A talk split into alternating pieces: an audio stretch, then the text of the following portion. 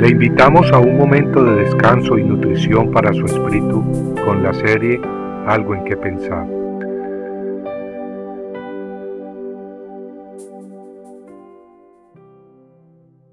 Los cielos cuentan la gloria de Dios y el firmamento anuncia la obra de sus manos. Tal como lo expresó el rey David en el Salmo 19, Dios se manifiesta a través de su creación. Qué hermoso poder presenciar una puesta de sol en la playa, o deleitarnos con la hermosura de los árboles y la brisa fresca de las montañas. Las mariposas del campo, las aves del cielo, el vuelo de una gaviota en el mar, todos ellos son una expresión del diseño, del balance, de la armonía, del gusto exquisito y del amor de Dios. Esa creación expresa verdades sobre el Creador y lo hace en un lenguaje que no tiene barreras. Ya sea que hayamos nacido en Centroamérica o en la China, todos podemos entender ese lenguaje de la creación. El mundo, sin embargo, no quiere saber de Dios, y en su afán de eliminar toda influencia de Dios en nuestras vidas, niega que Dios haya creado nuestro universo y nuestras propias vidas, y luego niega que Él pueda intervenir en nuestras circunstancias. Somos resultado de una explosión cósmica, dice el mundo. Somos resultado de accidentes casuales, dicen algunos. Ellos niegan que Dios existe o que tenga poder para crear el universo en seis días con el poder de su palabra, tal como la Biblia lo dice. Otros se dejan engañar pues ponen su fe en los hombres más que en Dios. San Pablo en la epístola a los romanos escribió que las cosas invisibles de Dios, su eterno poder y deidad, se hacen claramente visibles desde la creación del mundo, siendo entendidas por medio de las cosas hechas, de modo que no tienen excusa.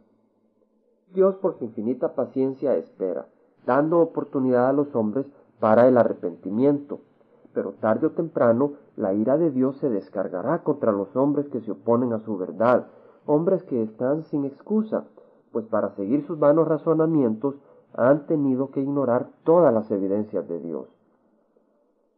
¿Acaso la obra dirá de su hacedor, no me hizo?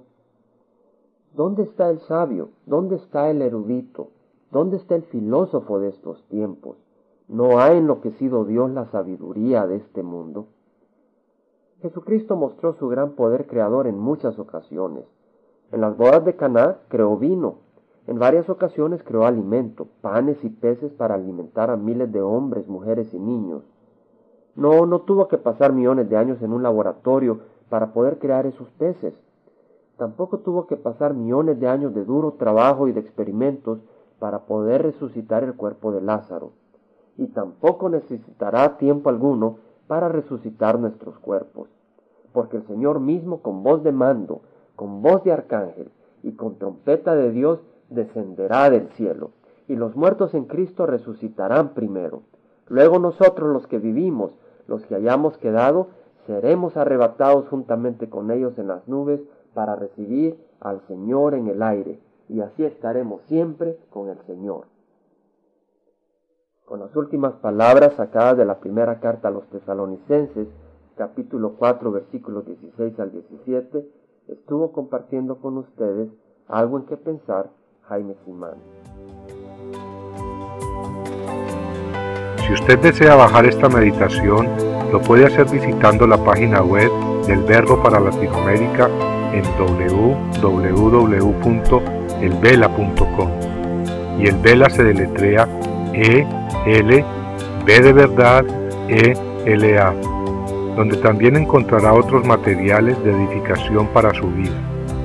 Puede también escribirnos al Vela Pio Box 1002 Orange, California 92856, Estados Unidos. Dios le bendiga.